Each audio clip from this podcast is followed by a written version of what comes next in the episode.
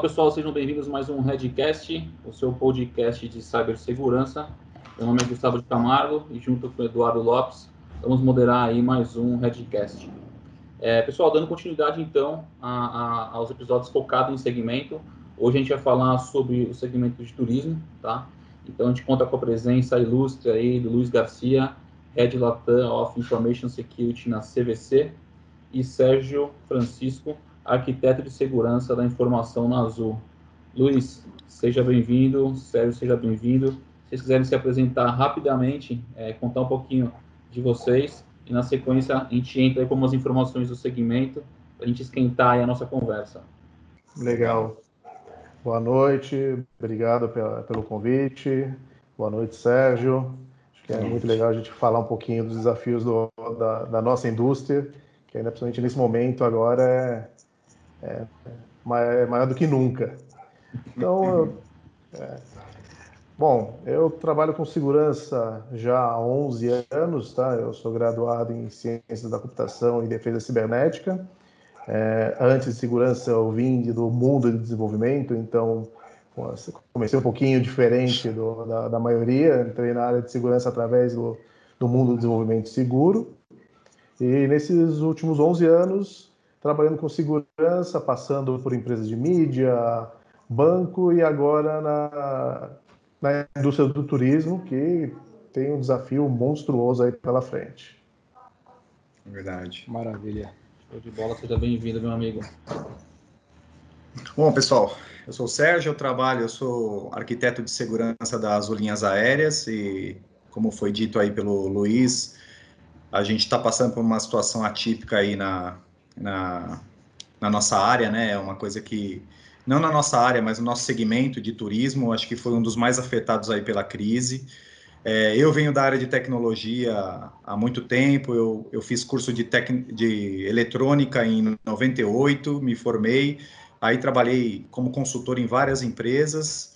Em 2005, mais ou menos, eu migrei para a área de segurança da informação, quando a área de segurança ainda era um, era um nicho pouco explorado no Brasil, mas com grande potencial. E aí comecei a atuar em vários clientes e cheguei na Azul há pouco menos de, pouco mais de seis meses para ajudar na, na, na a gente tem um, um, novo gerente também que chegou lá com a incumbência de montar uma área que tivesse uma maturidade de segurança é, forte, que, que levasse, a, como hoje tudo é digital, né? Tudo é, é tudo está na nuvem, tudo tá, tudo é, é, é, bem digital. Então essa foi a, a missão dele e aí acabou me contratando para trabalhar lá e eu estou muito feliz. Eu sei que a gente está passando por uma situação que não é tão simples assim, mas a gente vai superar. Sim, com certeza, com certeza, meu amigo. Galera, para quem está ouvindo a gente, vou trazer só uns números aqui. É, acho que, enfim, primeiro agradeço a presença de vocês. É, a galera se apresentou aí, tem, tem, tem uma bagagem gigante para a gente poder discutir aqui é, a questão de, de, de cibersegurança no segmento de turismo.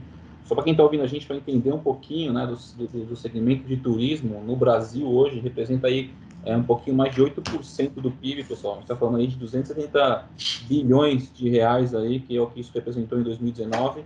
É, o que o Sérgio comentou, o Luiz comentou, é, é, com certeza você vai ter algum, vai ser afetado um pouco agora em 20, né, pelo momento que a gente está vivendo, mas aí vem novos desafios, né, é, dando um gancho no que o Sérgio falou, a questão da digitalização, é, é, é o pro lado do Sérgio é um mercado extremamente digital, hoje a gente, putz, eu dou exemplos aí, eu viajo bastante de azul, agora não, mas a gente faz muita viagem de, de reuniões aqui no Brasil mesmo, putz, eu uso muito lá os aplicativos para fazer check-in, você está lá, putz, você está mais cansado no voo, você vai lá, troca de poltrona, enfim. A gente vai discutir um pouquinho dessa questão da digitalização, assim como o Luiz também, a gente estava conversando, né, Luiz? Tem os desafios da digitalização, não só do lado da, da, da CVC, mas do lado dos parceiros, né? Um, um, ponto que ele comentou, e depois a gente puxa isso também, é a questão, poxa, eu tenho lá a parceria com a minha, com a minha, com a minha, enfim, a minha pousada lá de Ilhabela, que o cara põe a informação toda na mão, o cara não tem um sistema, enfim tem os desafios aí da digitalização de, de todos os lados, tá, pessoal? Então, eu queria trazer esses, esses números para vocês, tá? É, e, e, e, trazer aqui para esquentar, informar, esquentar a nossa discussão, bater muito na questão da Lei Geral de Proteção de Dados, né? Que é algo que, é, graças a Deus, aí continuou para que a gente, enfim, as empresas se, se, se preparem para esse, esse momento. E o segmento de turismo é um segmento que contém informação de muita, é, é enfim, contém muita informação pessoal, né? Esse é o cara que compra lá a passagem, o Luiz estava até comentando, enfim, pode explicar um pouquinho melhor. Mas, sim, eu queria só contextualizar para trazer isso para a mesa, que é um segmento extremamente importante para o Brasil, é um, é, um, é um segmento que entrega pesado aí no, no, no, Brasil, e a gente tem a questão, o desafio, tanto a questão de quem já está mais é, é, digital, no caso da, da Azul, é, é, não só a Azul, mas enfim, os seus parceiros, e a CVC extremamente digital, mas com um grande desafio aí, né, de trazer essa informação aí do, do da, da, ponta. Então, eu queria só trazer essas informações. É, só para jogar aí, né? Só para exatamente para jogar aquela, aquela bomba no ar, a galera entender aí. Enfim, é, du, puxa aí, acho que a ideia é a primeira é, entre as duas, né? É, exato. Não, gente, já passamos aí para o segmento já industrial, de varejo, financeiro. Qual mais, Gu, já foi? Saúde. Saúde. E o que a gente está fazendo, assim, a primeira pergunta já para pimentar e a gente já começar a sentir, é aquela famosinha pergunta do que, que realmente tira o sono de vocês, tá? Naquele sabadão ou domingão, onde vocês estão ali, puta, legal, novamente com a semana entrando. É, será que nós estamos seguros com isso? Ou quando vocês veem algum ataque acontecendo em outro segmento, o que, que é que realmente mexe com vocês? Começando com o Luiz, por favor. E aí depois, Sérgio, aceita, vamos entrar junto para complementar, que com certeza uhum. as dores aí são, são compartilhadas. Legal. Não, claro. Acho que o que tira muito sono, pelo menos da, da quem está muito nessa, nesse lado do turismo, acho que pega bastante, é a fraude, tá? É, diferente de outras indústrias que têm um nível né, de maturidade, seja por regulamentação, seja elas até por necessidade, né? Então, quando a gente fala de banco, né? É, e eu vim desse mundo de banco, então eu sei o quanto que se investe, o quanto que tem, se preocupa, é, é, no final das contas é o, é o core do negócio. E já na, na indústria do turismo, é, eles é, não, não existia tanto essa preocupação e automaticamente acaba, acaba virando alvo, né? Então, do mesmo jeito que para quem trabalha na indústria do turismo, é, é, um, é extremamente rentável para o fraudador também. Então, é, ele tem uma, um vínculo muito grande na questão de querer ter realmente posse de passagens aéreas e fazer mercado disso. Ele vende, ele faz um negócio. Então, assim, é algo, claro, que, que, impacta diretamente a, a CVC, né? A CVC como um todo, né? Principalmente porque nós temos dentro dele uma, uma consolidadora aérea, né? muito grande, então a gente vende muito a passagem aérea de tudo que é empresa, né? Claro que a gente tem acordos com algumas outras, mas assim, é muito forte esse, esse volume, e tanto ele para voo doméstico, internacional, muito para empresas, tá? Então a gente não vende diretamente para as empresas, mas as agências que, que operam para as grandes empresas acabam comprando, comprando da gente, né? É, então é o que tira o sono, tá? é onde, onde a gente sofre mais, onde sangra mais, tá? Então, esse é o primeiro ponto. O segundo ponto, acho que agora é, é, já me tirava o sono, mas começou a ter um entendimento maior, é sim, o LGPD, é o impacto que isso pode trazer. Acho que os dados pessoais, como eles são tratados, é de uma forma é, vital para o negócio. Então, a gente sabe que há capturas, ele, a, a intenção de ter esses dados é muito boa, né? É para dar uma experiência boa para o cliente, é realmente dar aquela experiência única na viagem, que é o que é, é a missão de qualquer empresa de, de, de, de turismo, né? Então, seja ela para o intercâmbio, seja ela para um, um, uma viagem de lazer, negócios, né? É você dar tranquilidade para o cliente. E para isso você precisa de muitas informações. Né? E a, a guarda dessas informações, a gente sabe que se não for de uma forma estruturada, uma forma muito bem é, estruturada junto com TI, segurança de informação, você começa a ter vários repositórios e basta um repositório desses ter um acesso indevido, que não é muito difícil, a gente sabe que pode ser um pendrive que alguém levou numa recepção para imprimir uma lista de, de presença no evento, é o suficiente para isso vazar e olhando pro, pelo mercado que está começando a se criar, que a gente sabe que vai se criar, que é a, a, o mercado de vazamento de dados para as pessoas começarem a se aproveitar disso, é, trouxe um, uma preocupação enorme, principalmente por ter papéis no, no, no, no na, na, Bovespa, né? Então isso traz um impacto relevante. A gente sabe que qualquer coisa para subir, subir dois pontos, cair três pontos percentuais, não precisa de muito, né? Então, esses dois, assim, se for falar de forma macro, isso aí, eu brinco que é macro, mas daí em diante a gente Tem pode discutir horas aqui para falar segurança em cima de fraude e LGPD, dados pessoais, mas são os dois que realmente, graças a Deus, não tira só o meu sono mais. Sim, sim. Eu vou deixar o Sérgio falar, mas eu tenho um ponto aí para perguntar para você na sequência, tá? Tirar, tá. Aumentar um pouquinho. Bom, pessoal, lá, meu amigo.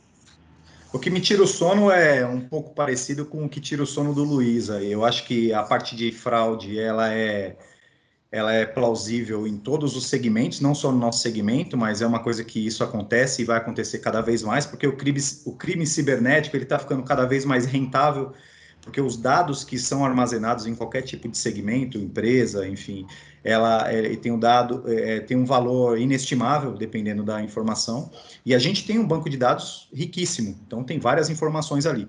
E, e particularidade da Azul, acredito que a CVC também compartilhe um pouco disso, é relacionado à quantidade de integrações que a gente tem com vários parceiros. Então, a gente tem integrações com a CVC, a gente tem integrações com várias outras empresas de turismo, a gente tem integrações com outras companhias aéreas, enfim, são vários sistemas que também é, uma, é um fator muito, é, muito importante e crítico para nós.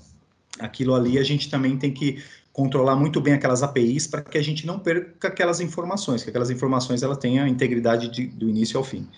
É, uma outra coisa também que preocupa bastante a gente, voltando à parte de digitalização, a gente cada vez mais está deixando mais fácil para o usuário é, utilizar os nossos sistemas. Então, você entra no aplicativo da Azul, você faz check-in, você compra bagagem, enfim, você pode alterar voo, uma série de funcionalidades. E essas funcionalidades elas têm que ser cercadas com uma grande camada de segurança. Fora essa camada de segurança, a gente não pode comprometer a experiência do usuário, porque senão o usuário para de usar. Então, é, é um dilema muito grande a gente conseguir entregar é, para o usuário final, uma praticidade na mão dele ali, que ele faça várias coisas com segurança e sem comprometer a, a, a experiência do usuário. Então, o cara não pode digitar CPF, RG e, e mais três números ali para comprar uma bagagem. Então, a gente tem que ver dentro do, do universo de informações que a gente tem, o que realmente é importante, o que a gente se, assegura a identidade do cliente para fornecer aquelas informações que ele está precisando. Então, são, é um conjunto de coisas aí que tira o, o, o sono de quem trabalha com segurança, principalmente nessa área de, de turismo, de aviação aí, que, que são bem conexas aí.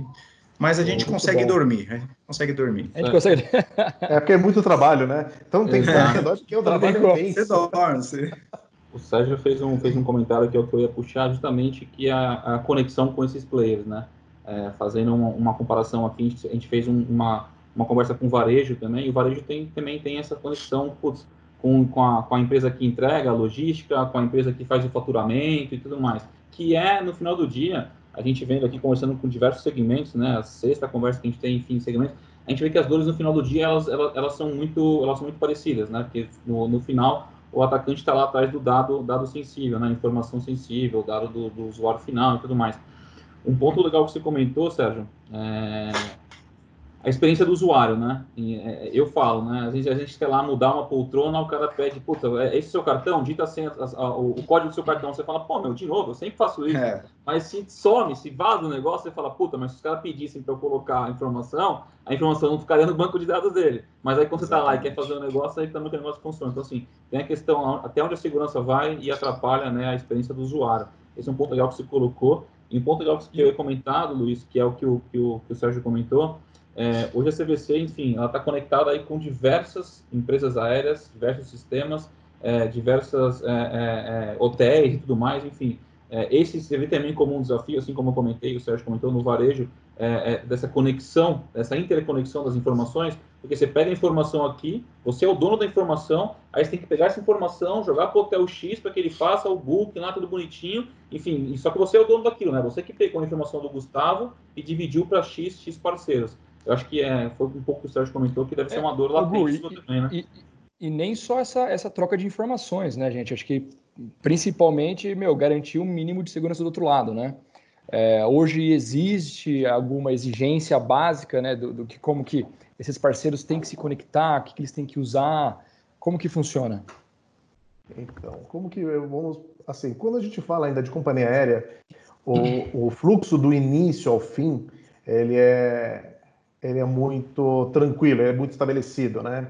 Então, a grosso modo, é, a gente tem uma conexão ou via API, né? Tá. Com, diretamente com as companhias aéreas, onde é feito o booking, ou a emissão, ou por algum processo manual acaba se entrando dentro da plataforma da, da companhia aérea e é feita a, a emissão ou a reserva, né?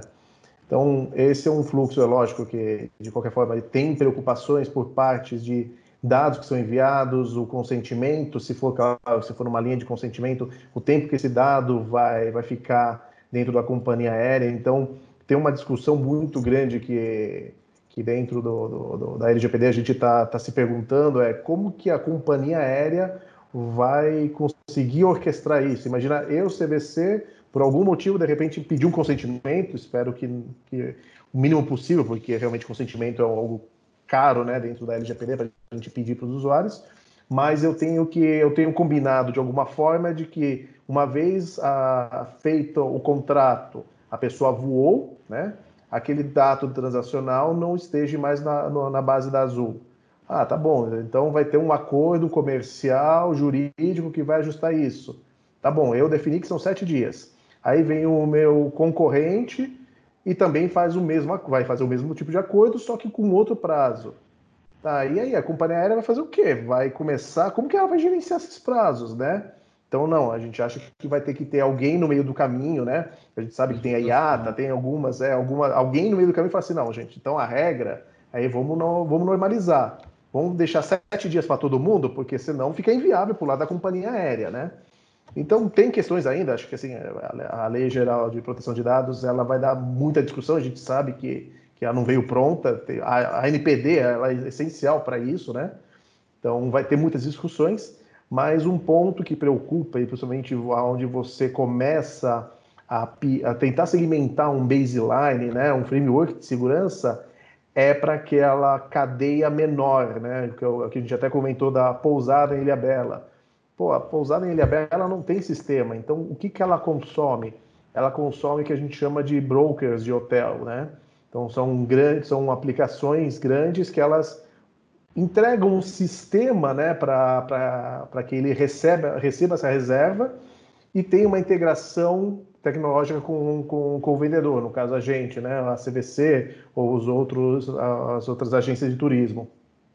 Então eu capturo o dado do cliente, eu guardo dentro dele, eu tenho uma, uma, um nível de segurança estabelecido com esse broker, né? Então, normalmente esses brokers são, são empresas fora do país, normalmente são empresas europeias, então a gente já imagina que, que o, o, nível de segurança delas, por causa do GDPR, acaba sendo um pouco mais estabelecido, né?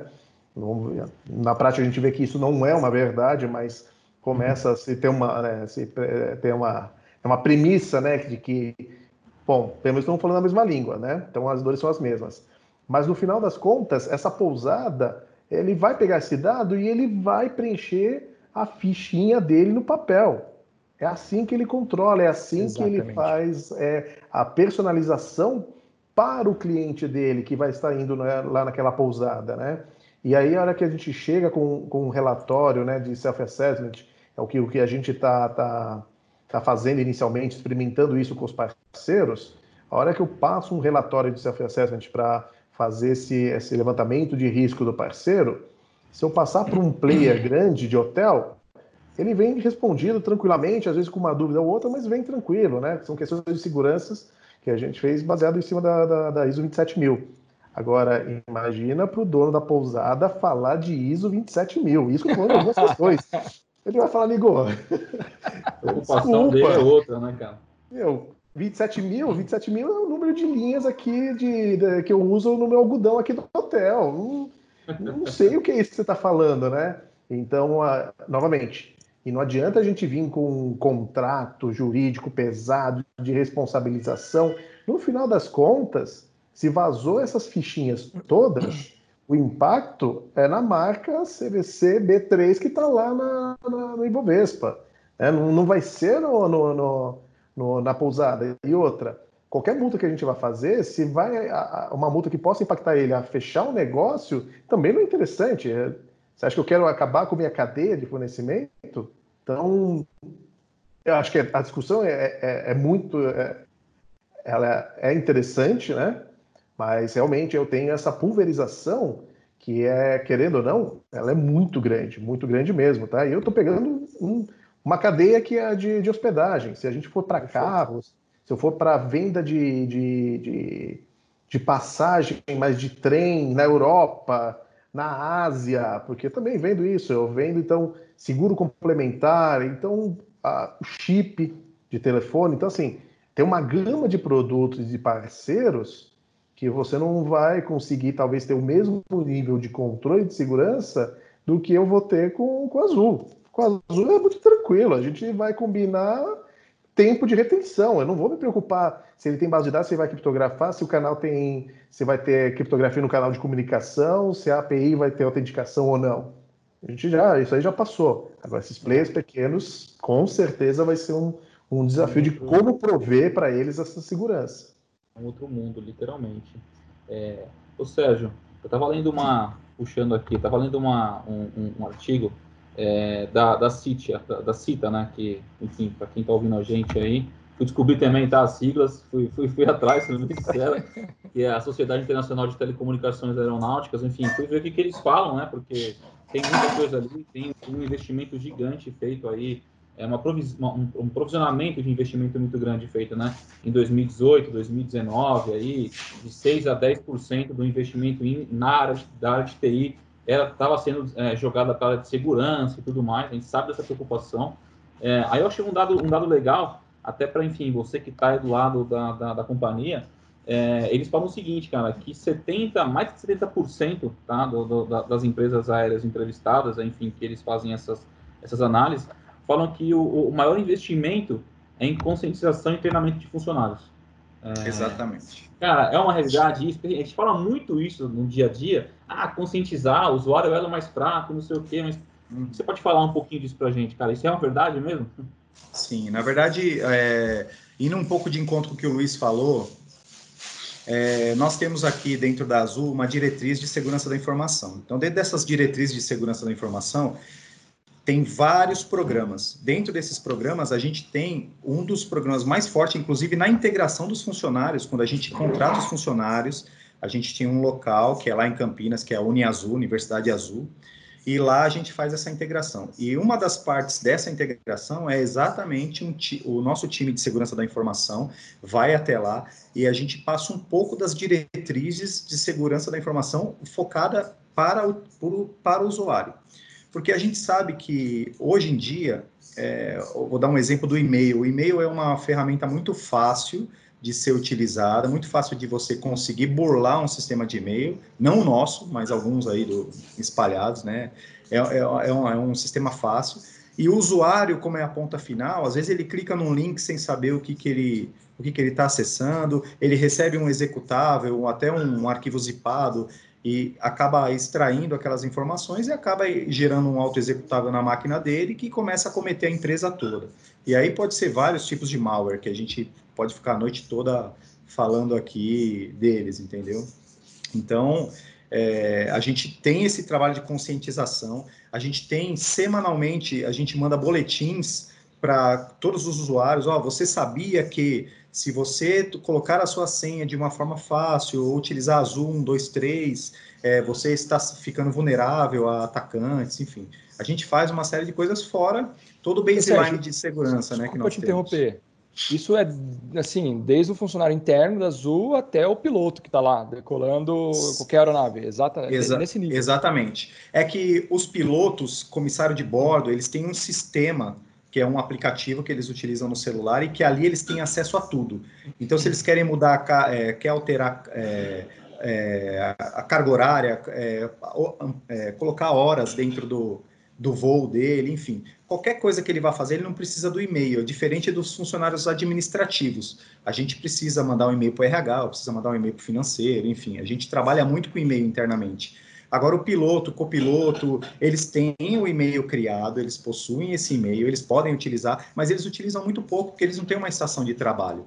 Então, eles estão voando ou estão dentro do aeroporto, aí eles utilizam ali o aplicativo que a gente fornece só para os funcionários, e aí dentro do aplicativo eles têm uma infinidade de a mesma coisa, os mesmos acessos que nós temos na intranet, nós temos, nós damos a eles a, neste dentro desse aplicativo. É, isso vai facilitar o dia a dia, né? O cara tá lá viajando 12 horas, se ele tiver que parar numa, num, desktop ali e lançar a hora e, e lançar alguma coisa, o cara vai falar, pô, meu, é, final de jornada. 8 horas, 10 horas, 20 mais 24, eu tenho que voltar depois de 12 horas, enfim. Sim, é, tem, qualquer tem, problema cara, que ele qualquer problema que ele encontra na aeronave também, ele tem lá o, o aplicativo que ele pode reportar, se tem um cinto com problema, alguma coisa assim, o comissário pode reportar ali. Enfim, é bem, é bem prático para eles, entendeu? Pô, legal, eu vi isso, e como eu vi que o número era muito alto das empresas que responderam, isso globalmente falando, eu falei, ah, deixa eu validar com o Sérgio isso daí, realmente esse número é ok. O número hoje em dia tem número para tudo, né? Então, assim, ah, tem. Então, é, foi o que você comentou, né? A Azul tem uma academia, é legal aí ver que existe esse investimento forte na conscientização, que às vezes parece uma besteira, mas às vezes o cara não clicar num linkzinho ali, o cara pode salvar é, é, é a companhia, principalmente quando a gente fala hoje do ransomware, né?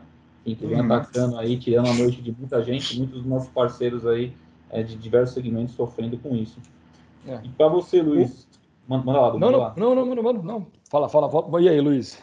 Eu ia comentar o Luiz, tipo assim, Luiz, essa conscientização na CVC, na CVC, ou enfim, né, de novo, né, galera, eu estava conversando aqui em off com a galera, a gente sabe que todos os segmentos que a gente conversa aqui, essa galera aqui tá toda conectada no WhatsApp, meu. Tem o grupo lá da galera de segurança do, do turismo, do financeiro, do, do, do, do da indústria, do, varejo e tudo mais. Essa galera que vocês conversam no dia a dia, esses pontos que a gente está discutindo aqui, é um ponto comum a todos? A gente saindo aí, descolando de CVC e Azul, é um ponto comum que vocês veem no segmento de vocês? Olha, é, no segmento turismo em si, eu vejo que a questão ainda da segurança, eles ainda não têm a devida atenção, tá? Principalmente na parte, na ponta, na venda, né? O negócio dele é vender. Então, assim, como capturar os dados, não interessa, eu preciso vender, eu preciso fazer esse número, né? Então, é muito derivado isso. E como a, indústria, ela veio realmente de uma certa, é, não vou falar uma informalidade, mas sem essa necessidade, né, porque por nunca ter sido alvo, né, ou por muito tempo não ter sido alvo de, de, de fraudadores, agora está começando a bater né, um pouco o desespero, mas não sabe nem por onde começar. Então, uma coisa que é muito interessante, acho que é, por ter vindo de banco, a hora que eu cheguei na CVC, a primeira coisa que eu fiz foi o quê? Foi uma campanha de phishing. Vamos ver, vamos ver se o quanto que o pessoal cai. E se eu tinha um número de 20% que caía no banco, a hora que eu cheguei na, na CVC e apliquei, é, não, 4% não caíram. Assim, em torno de 4% caíram. O restante não caiu. Eu voltei até para o parceiro e falei assim: ó, a, a, tua plataforma está com né? problema. Tá, tá errado. Ele falou: não, Luiz, tá errado. Falei, gente, tá errado. Eu briguei com ele e ele falou assim: Luiz, tá aqui, ó. Senta aqui, vamos sentar, ó. Deixa eu mostrar. A pro B, tá aqui, ó. O cara tá aqui, o cara não clicou, não clicou. Ele abriu, mas não clicou, abriu, mas não clicou. E aí eu fui entender, né, que, que realmente essa questão do phishing estava tão na cultura deles que eles realmente não abriam. E olha que foi uma campanha falando que a gente estava dando 30 dias grátis Netflix para quem era é, funcionário da CBC. Foi uma campanha que não é uma campanha que você fala assim, pô, tão, tão boba assim, né? Então, realmente, não clicaram. Eu falei, pô, muito interessante isso. Só que em compensação, se um cara ligar lá, se passando por um suporte técnico, eles entregam tudo. Então você vê que há um é, contraponto, né? A conscientização está certa, mas às vezes as possibilidades da conscientização acontecer. Mas uma coisa que eu percebi também, desculpa interromper, que isso daí percebemos em alguns clientes, tá? Que a gente já realizou alguns testes de ficha, alguma coisa do tipo. Quando a gente mandava realmente uma campanha relacionada é, ao Netflix, a uma loja, a algum acordo que aquela empresa tinha feito com alguma grande loja, eles não caíam, né? É, ou promocional, ou coisa do tipo. Mas quando envolvia financeiro, quando envolvia o RH, principalmente o RH, é, e como você mencionou, às vezes o Service Desk, o suporte, o que for, essas pessoas caíam. E a gente foi entender que elas caíam porque às vezes o processo da empresa não estava claro. Então, um exemplo simples, às vezes o RH entrava em contato com eles, ou o suporte, tá? Entrava em contato com eles ou por telefone, ou por e-mail, ou às vezes por WhatsApp. Ó, oh, não sei o que, preciso dos seus dados, olha, resetar e tudo mais. Então, quando um desses funcionários colaboradores recebia um ataque por um desses meios, ficava muito difícil dele identificar a real, né, da onde que estava vindo. E a partir do momento que eles começaram a definir as regras, olha, o suporte uh, sempre vai entrar em contato só por telefone, né, nunca por e-mail, ou ele nunca vai pedir para você resetar a senha. E deixava isso claro, as pessoas entendiam, né, de fato, o que, que poderia uh, vir de solicitação desse departamento para eles não caírem nesse tipo de ataque. Isso daí foi, foi uma pegadinha que a gente é, entendeu e descobriu que até na hora que a gente vai fazer alguns testes hoje de, de phishing, cara, a gente nem vai para essas campanhas, a gente já vai já direto, focado nesse já, tipo de... Exatamente. E faz todo sentido, tá? Porque uma coisa que se discute muito hoje é uh, a gente fala muito de experiência do usuário, né? User experience para o cliente, mas para o público interno não se fala, né? Então, os canais para falar com o seu público interno, seja né, o RH, a gente gestão, ou segurança, ou service desk, são canais ainda que a gente não se preocupa com isso, né? Lógico, salva algumas empresas, né, principalmente do, do Vale do Silício, mas assim, a gente vê que não existe essa preocupação. Então, amigo, você quer, abre um chamado aqui. Ah, putz, ó, vai alguém da TI vai ligar aí para te resolver um problema. Mas às vezes, como ele já tem um contato próximo e tem o WhatsApp da pessoa, opa, oh, eu ia te ligar aí, porque hoje a, o contato das pessoas cada vez está tá, tá mais no digital do que no, no, no, visual, no que falar, né? Então, então assim, pô, o, o técnico que vai atender um rapaz de 20 e poucos anos. Para que, que eu vou ligar? Eu vou digitar aqui, eu já conheço quem é a pessoa, já tenho o celular aqui. Pô, então, pessoa tal, vou te dar o suporte aí, tá? Já te mando o link aí do, do acesso remoto e pronto. Então, essa falta de personificação da pessoa, né? é, e por também não ter um canal, uma experiência clara com o usuário, né, com o nosso usuário interno, eu acho que colabora muito realmente para tá, criar esses gaps, né? Então, esses gaps que é onde um, uma engenharia social encaixa perfeitamente, né? Você não tem um canal claro, né, com, com isso. E acho que, e acho que é, é, um, é um, algo que a gente é meio relapso, talvez de forma né, não consciente, mas sim, essa experiência do usuário é muito interessante porque qualquer coisa diferente daquilo vai falar é estranho, opa, se todo mundo interage por aqui, por que essa pessoa está vindo por aqui? Né? Exatamente. Faz todo exatamente. sentido. Você fica, é, é, exatamente, que você fica né, ciente de onde que vão te abordar, como vão te abordar. E nesse momento. Processual, falei, né? falei. É uma questão processual que o Du comentou, e tem muito ligado à questão da digitalização, né? Então, assim, tudo hoje é mais fácil no digital. Só fazendo uma brincadeira, é, é, aí o Du passa aí no que ele ia comentar, estava num, num, cliente recentemente e tem essa questão, tá? A galera mais jovem, totalmente digital, e a galera mais antiga ali, tipo assim, cara, e aí, Eu ligo para quem e tudo mais. E tava, a gente tava numa discussão, um cliente falando isso daí, o cliente falou, cara, surgiu uma brincadeira interna que ele tava lá com o cara também de service desk dele e falou assim, cara, é, hashtag. O cara do outro lado, tipo assim, cara, hashtag, o que, é isso? Cara, jogo da velha. Ah, jogo da velha. tipo, velha. Assim, tem uma, Cerquilho, jogo da velha. tem uma comunicação aí, cara. É um conflito de geração, né? Pois é. Exatamente, que é o que você comentou. E às vezes o processo que pode parecer chato, muito, na maioria das vezes no começo, parece ser muito chato, mas às vezes um processinho banal é, faz com que puta, um vazamento gigantesco não aconteça, né? Quem já não, puta, a gente já fez aqui na Red Dot diversas é, é, é, campanha de engenharia social e tipo, puta, conseguir entrar lá no prédio e, cara, se fazer para um novo funcionário e pegar um notebook. Então, assim, é, cara, é, é, um negócio que acontece. Então, assim, acho que o ponto que tu puxou aí é, exato, é bem interessante. O, e um outro outro ataque que eu já vi acontecer muito, assim, só fazendo adenda também, é em vez de você pedir, quando você pede alguma coisa, todo mundo fica ressabiado. Então, assim, se você pede o CPF, a pessoa já fica ressabiada. Você pede a data de nascimento, ferrou. Se pedir a senha, é impossível, né? Agora, já vi ataques acontecerem também internos, né, da pessoa ligar para uma engenharia social, cai num ramal interno, passa para um, passa para outro. Olha, estou aqui a mando do Sérgio, né? O Sérgio é o seguinte, ele pediu para a gente investigar sua máquina, sua máquina está, aí, aí você já leva a pessoa para o lado da loucura, né? Sua máquina está infectada, está atacando várias outras máquinas no ambiente, é, e eu preciso que você altere sua senha agora para e fala uma senha. Você não perde a senha da pessoa. A pessoa falou, opa, você beleza. Pede alterar. você pode alterar. pessoal altera e fala, puta, não passei minha senha. Mas coloquei é. assim que o cara colocou, pediu, né? É, alguns, alguns tipos de, de engenharia que a gente está vendo com o pessoal.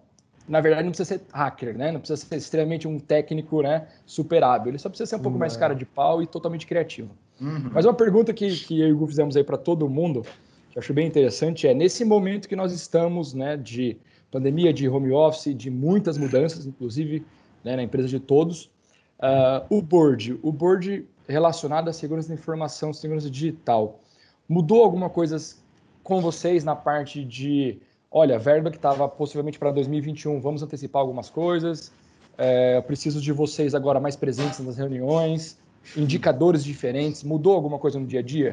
Uh, Sérgio, se você puder iniciar. Tá. É, a gente, é, só complementando a primeira pergunta que o Gustavo fez sobre a maturidade da segurança de informação nas, na, nas claro, empresas, eu, eu venho da área de consultoria, então eu trabalhei com várias outras empresas. Então eu fazia, inclusive, instalação de firewall, que é a primeira camada de segurança, IPS. Então eu era a pessoa que punha a mão na massa mesmo para fazer a instalação desses appliances, às vezes na nuvem, enfim. E a Azul, a gente vem sempre melhorando o nosso portfólio de segurança da informação.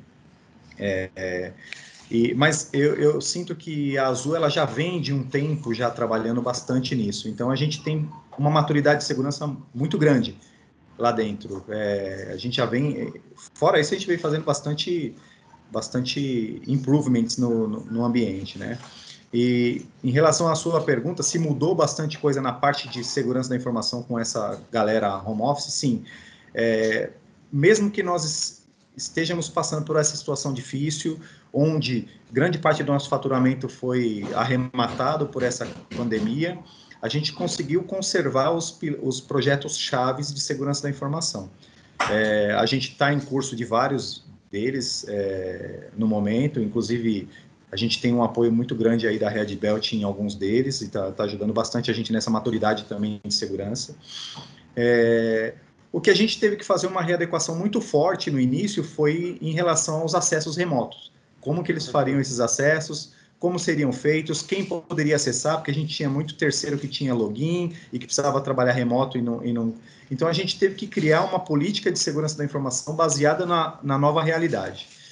Eu acho que a gente conseguiu em tempo recorde, talvez se fosse numa situação normal, a gente ainda estaria trabalhando nisso, mas a gente teve que focar todo o time nesse tipo de, de, de estratégia, né, para atender todo mundo. Então, hoje, a gente chega a atender 5, 6 mil pessoas conectadas remotamente, é, e não tivemos nenhuma intermitência desde o início da crise.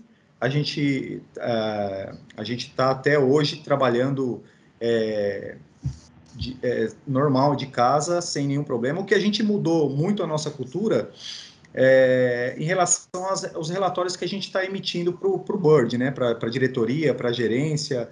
É, então a gente sempre manda, todo final de dia, a gente manda um relatório com todas as ameaças que nós tivemos, quantos e-mails nós recebemos, quantos e-mails a gente bloqueou, quantas ameaças de phishing.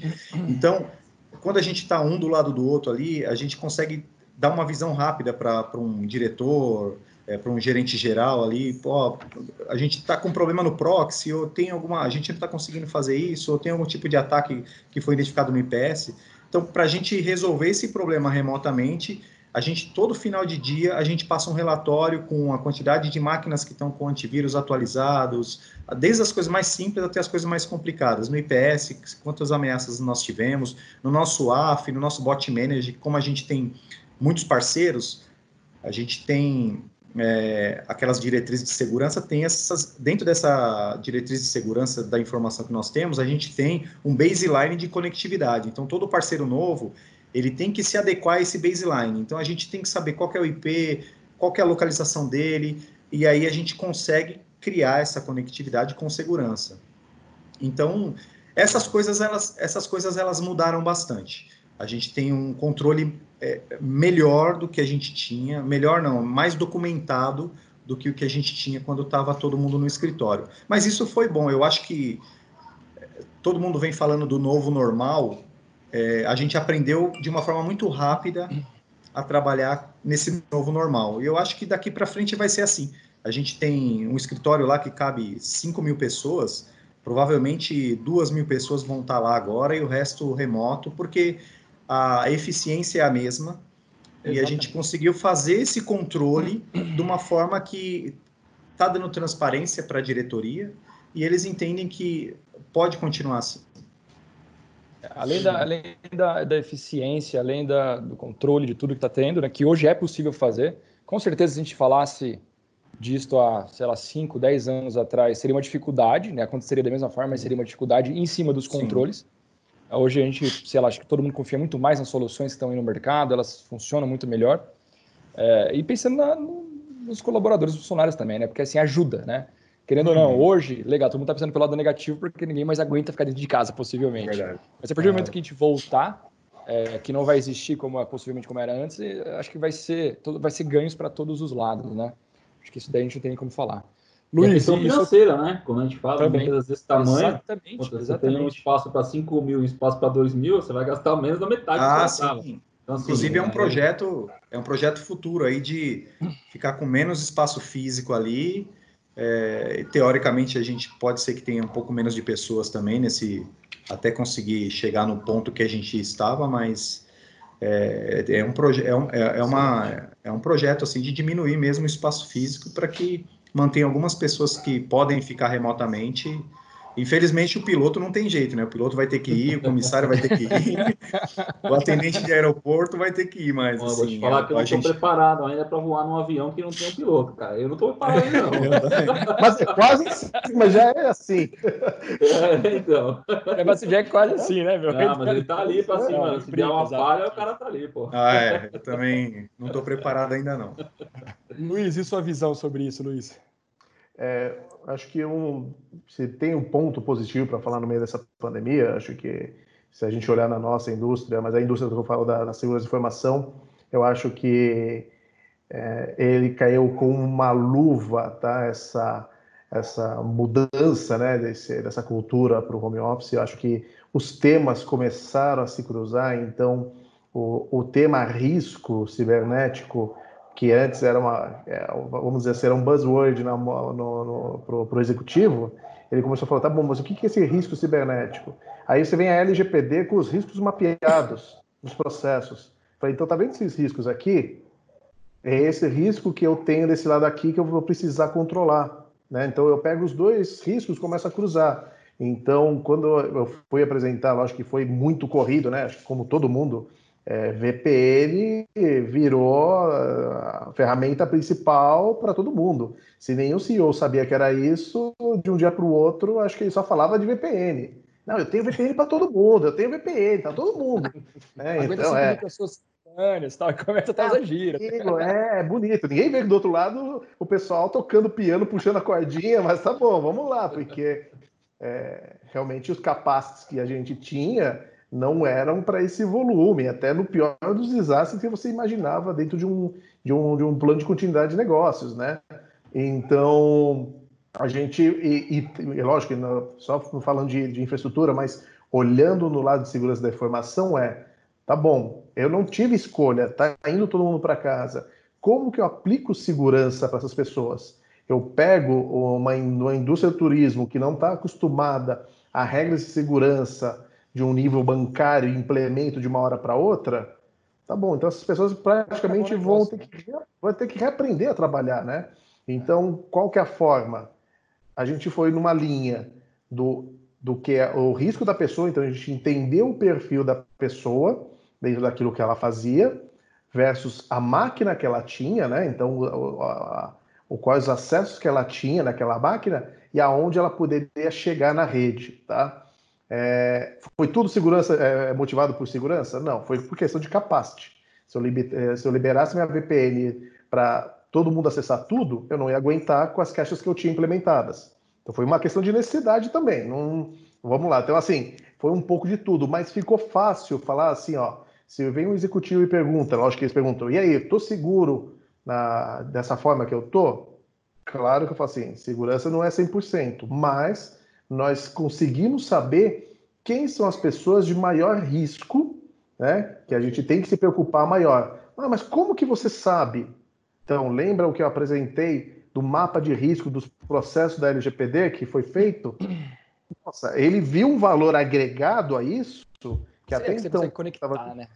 Foi, ele falou assim: então eu sei quem são os processos, então, em cima dos processos que tem maior risco, porque foram levantados os riscos, eu sei como são as pessoas que a gente vai ter que ter um maior cuidado. Então, se eu vou ter que começar a pegar log dessas pessoas e alimentar o meu CIEM para começar a fazer uma correlação e olhar com mais atenção, são esses. E tem um fator que veio, que acho que impactou também a Azul, é nós tivemos redução de jornada, né?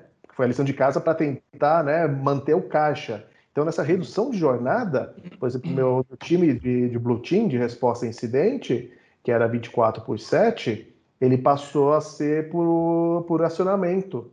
E como que é um acionamento desse? É regras... Você aumenta um pouco seu tempo de resposta, possivelmente, é, mas a pessoa está ali sobre, tipo, sob, como se fosse um plantão. Isso, mas ele tem que ser alertado, né? E como que ele é alertado? Perfeito. Eu tenho que ir acionar alertas no CIEM. Não, CIEM. Então a gente Direto. começou. É, então existe um trabalho monstruoso desse time que durante o dia eles ficam pensando, né? Putz, então de repente uma máquina sem antivírus que de repente conseguiu o login senha da VPN, ele se conectou na nossa rede e tentou se conectar em outra máquina que não deveria. Que logs que eu tenho que pegar? Começar a trazer esses logs para dentro, correlacionar, gerar o alerta, mas também tem que ser um alerta inteligente, porque se for um alerta que, vamos dizer assim, promíscuo, né? Ele só se for realmente se tiver certeza para evitar o falso positivo, para a pessoa não ser acionada o mínimo possível, a chance da gente ter um problema e não ser detectado é grande. Só que, por outro lado, também, se eu coloco um alerta para qualquer coisinha gerar um alerta, essa pessoa vai fazer tanto acionamento Exato. que voltou para o 24%. Voltou, então, isso é uma, discussão, é uma discussão que a gente está aprendendo, tá? Não vou falar que faz mil maravilhas, é um time que se discute o dia inteiro, eles voltam. Então, resposta a incidente está se falando muito, tá? Eu tenho uma equipe de Blue Team que a gente montou, a gente não tem uma de Red Team ainda, mas de Blue Team tem. Então, eles, eles conversam todo dia porque é tudo muito novo, né? Então, antes é, a gente pegava é, aquele é, um padrão do Mitra Tech e colocava aquilo e falava, essa é a verdade. Agora não, a não, gente está com uma prisma é. de risco sobre o acesso daquelas pessoas. Né, Luiz, botou um ponto super importante, porque é a mesma coisa você chegar para um board né, e virar para ele assim: olha, nós recebemos uh, ah, 500 ataques hoje. Uh, vou dar um exemplo: ah, 200 foram bloqueie, bloqueios no AF e mais 300 no nosso IPS, no nosso firewall. Nós recebemos 500 ataques no total. Ele não sabe quantificar aquilo lá. É diferente de você virar para ele e falar o seguinte: do nosso SAP, do nosso RP, do nosso sistema que controla que viaja, blá blá blá, uh, eles sofreram cinco ataques. Tá? Desses cinco, um deles tinha possibilidade de parar e foi um tempo de resposta hábil do time e tudo mais. Cara, é isso que ele precisa ver. Né? Não você falar de quantidade. Mesma coisa falar com o CIEM. Antigamente todo mundo tinha mania de fazer o quê? CIEM, olha, gerando alerta pra caramba, 500 alertas, mil alertas. Desculpa o palavrão, gente, mas foda-se. mil alertas. Foca Ignora, naquilo que interessa, senão você vai estar gerando um monte de informação, tá? Nós passamos por isso no nosso SOC, lá no comecinho, chega para cliente, olha, estou te entregando aqui mil alertas, mil alarmes no final do mês. Cara, para. Você tem que mostrar ali que 100 desses 100 que foi realmente crítico, que, que precisou de interação das ambas as equipes e seguiu a vida. Sim, a gente fala muito, né, o que é o golden ticket. Eu falei assim, o que tem que chegar é o golden ticket, é aquele ticket que você vai olhar e fala assim, aqui tá isso aqui é merda. É aqui, é que agora eu vou pegar três pessoas do Red Team e a gente vai se aprofundar usar todo o conhecimento, experiência, tudo que passou em CTF e tudo mais, para responder isso. Isso é, é o legal. Não um alerta simples de que o cara acessou o e-mail dele de, de, de São Paulo ao Rio de Janeiro, aí quando você for ver, a pessoa simplesmente acessou a VPN dele do Avast e o ponto de, de, de, conexão dele é no Rio de Janeiro. Aí deu como Perfeito. viagem impossível, né? Então, mas isso fala assim, assim, conceitualmente é lógico que é muito fácil no dia a dia é realmente uma galera que está batendo cabeça, mastigando isso. Então é isso que a gente tenta mostrar e assim vinculou muito. Outra coisa que tá hoje o board vê como, como valor agregado é o, o OSINT, né? Então eu tenho parceiros que realmente fazem a parte de Thread Intel, Brand Monitor, né? Mas até então que para eles era visto como um custo, né? É, agora não. Então, até um exemplo, vocês passaram um reporte ontem ou hoje sobre o resumidamente, né, os casos que, que a gente teve aí na indústria aqui na, na brasileira de alguns parceiros nossos, Perfeito. né? Então, lógico, pegamos aquilo, passa, é, não é, é um grupo seleto que recebe aquilo, é um reporte muito executivo, mas falando assim, ó, tá vendo o que está acontecendo do lado?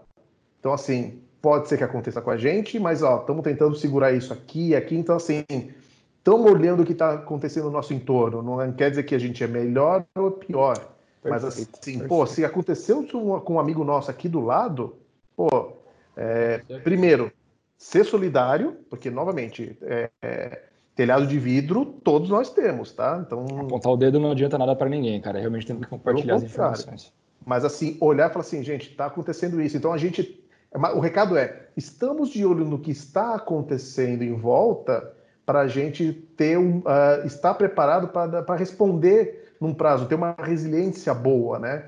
Então, uma venda que, que agora para eles está muito claro que desde a da, minha vinda sempre foi é, eu não vou falar que a gente vai ser 100% seguro, mas a, a, minha missão é aumentar a resiliência de segurança do negócio. Ponto. Então, a partir da hora que a gente tiver um problema, que é inevitável, a gente tem, está tendo ou já teve, né, e você não sabe, é, a partir daquele problema, daquele, da, daquele incidente, em quanto tempo a gente volta ao nosso estado normal impactando o menos possível o negócio. Então agora está começando a, a, fazer um encaixe na cabeça do, do board. Tá? Então por isso que eu falei, eu acho que tem um lado bom. Por outro, gente, o trabalho aí que está tá gerando, que é muito legal, claro, né? Mas é um trabalho insano e é muito novo. Então é muito muita gente pensando. E acredito com vocês também, deve estar tá demandando muitos clientes fala assim, gente, eu tenho que pensar nesse novo. E como que esse novo, né? Como que está acontecendo? Como que eu monitoro esse novo, né? Exato, exato. Uma coisa que só, só complementando aí o que o Luiz falou, uma coisa também muito importante de mostrar para o board é o benchmarking das empresas que são que fazem parte do nosso setor. Então, por exemplo, a Azul, quanto que qual que é o score de maturidade de segurança da informação em relação às vulnerabilidades que a gente tem no nosso ambiente? perto de outras empresas do mesmo segmento que a gente. Então, vamos dizer que o, a maturidade de segurança da informação da Latam ela esteja em 270 e da Azul esteja em 240. Então, hoje, além de segurança da informação, ela, ela, ela assegura todo o nosso perímetro, toda a informação de clientes que nós temos e também de, de colaboradores, é, é, um fator de, é um fator de decisão de mercado, é um fator de concorrência. Então, se, se o seu concorrente ele está com, com, com a maturidade de segurança um pouquinho maior, ele pode ter um, um, uma. Ele pode ser melhor nesse aspecto que você, pode sair na frente. Hoje em, dia, é, hoje em dia é comum os acionistas eles chegarem é, e perguntar. E isso não só na Azul acontece, mas em algumas empresas que, quando eu era consultor de segurança na, onde eu trabalhava, eles me levavam em algumas reuniões onde tinham os acionistas majoritários perguntando qual era o plano cibernético da empresa. Então, a gente apresentava o plano cibernético, apresentava também os riscos, as exposições que nós tínhamos por conta da, das informações que o Red Team passava para a gente. Então, é, isso também era um fator de, de envolver custos ali. Ah, a gente tem que investir mais nisso, a gente, isso aqui a gente pode segurar, porque Vulnerabilidade a gente sempre vai ter no ambiente. O que a gente tem que aprender a fazer é tratar as vulnerabilidades que têm um risco maior de exposição. Então, a partir do momento que a gente tem todo esse mapeamento feito, aí a gente começa a trabalhar de uma forma mais tranquila. Porque se a gente for tentar atacar todas as vulnerabilidades, a gente tem que ter um time maior do que o business da companhia. Exato. Então, não, não, não, é, a gente tem que fa fazer essa, essa diferenciar o que, que realmente é uma vulnerabilidade que, que, tem uma chance maior de ser explorada, mesmo para a gente otimizar também o time de segurança de informação, né? Porque a demanda realmente é, é, muito grande, acredito que na CVC também seja muito grande. A gente não tem um time tão grande assim, mas gente, justamente por isso a gente tem ferramentas para ir dando drive da, do, do, que a gente tem que, que resolver Perfeito. agora e o que a gente pode resolver com um pouquinho mais de tempo. Exatamente. Maravilha, gente, maravilha. É, eu estava até recebendo mensagem do Felipe aqui, que, cara, a gente, o papo tá tão bom que a gente estourou Exatamente. o tempo, passamos o tempo. Por mim, eu continuava aqui mais meia hora fácil. tem, tem assunto. Exato. Mas, galera, show de bola. E agradecer mais uma vez aí a presença do Sérgio, é, agradecer a presença do, do Luiz. Duas feras aí, a gente conseguiu trazer bastante informação do segmento, passando por pontos aí super interessantes. Du, quer fazer mais alguma pergunta, mais alguma, alguma Cara, questão? Não, senão vai ferrar. vai... É, de cerveja e aí vai longe. Exato. Só queria botar, não, botar um ponto que, assim, para quem está ouvindo a gente, né? Uh, vocês estão reparando que a dor em todos os segmentos é, acaba sendo comum, né? Uns estão mais uhum. evoluídos, com conscientização e tudo mais, mas sempre, a, quando a gente fala aí de usuário final, uh, é o que dói, acho que em todo mundo, né? Exatamente. Exatamente. A dor no final é a mesma. É. Galera, obrigado. Luiz, brigadão. Você deixar alguma consideração final aí, meu amigo? Eu acho que é agradecer, acho que realmente, acho que é, realmente a gente divulgar mais informações, ter mais debates de segurança, mas realmente que outras pessoas comecem a ver segurança né, fora do nosso meio. A gente até conversa que realmente o meio de segurança é um meio mais é, é, é, menor, todo mundo acaba se conhecendo, tem, é, tem relações com, com, alguém que conhece, mas realmente levar isso daqui e, e tirar um pouco desse, dessa, dessa questão de que do, no meu lado não, tem problema, todo mundo tem, vamos conversar e vamos discutir, porque o fraudador do outro lado, o, o, o, o fraudador cibernético, eles se conversam, então eles eles têm muita informação. Acho que o que é importante é isso, é compartilhar. Tem muita coisa legal que todo mundo está construindo, mas todo mundo também tem dor e, e acho que temos que, que, conversar. Acho que é louvável isso, isso daqui e, e tem muito a agregar. Show de bola. Sérgio, quer deixar alguma consideração? Bom, eu agradeço aí o convite para participar aí. Espero ter colaborado bastante aí com, com, com vocês. É, agradeço aí também o Luiz a passar um pouquinho do conhecimento que ele tem aí da, do ambiente dele. É importante, eu acho que essa, é, essa troca de informações ela é legal na área de, de, de cibersegurança, mesmo porque, é, de encontro com o que o Luiz falou, o pessoal que frauda, o pessoal que, que faz os ataques, eles estão, às vezes, muito mais interconectados do que defendemos o, o nosso peixe, entendeu? Então, eu acho que é interessante, é importante esse trabalho que vocês fazem também de ajudar as pessoas a cada vez mais é, adquirirem conhecimento de segurança da informação, porque ela não é tão simples, mas ela é, você consegue conter com algumas, com algumas ações aí é, de acordo com o investimento que a, que a empresa está disposta a fazer. Show de bola, pessoal. Agradeço mais uma vez a presença de vocês. É, a gente finaliza aqui mais um Redcast. É, pessoal, acompanhe a gente lá no Deezer, Spotify, enfim. É, mandem também lá feedbacks para o marketing.redbelt.com.br. É, a gente volta semana que vem com mais um segmento. Vamos focar semana que vem no segmento de seguros. Semana que vem, não, desculpa, pessoal, daqui 15 dias, segmento de seguros. Que aí, enfim, eu falo, o Marcos sempre fala, cara, não fala dia, não fala nada, porque você acaba entregando as datas. mas, enfim, tá lá, daqui 15, exatamente, daqui 15 dias a gente volta falando aí sobre o segmento de seguros. Mais uma vez, Luiz, obrigado. Sérgio, brigadão pela presença. Du, valeu obrigado, mais uma vez. Tamo junto, gente. pessoal. Vamos para cima. Edcast.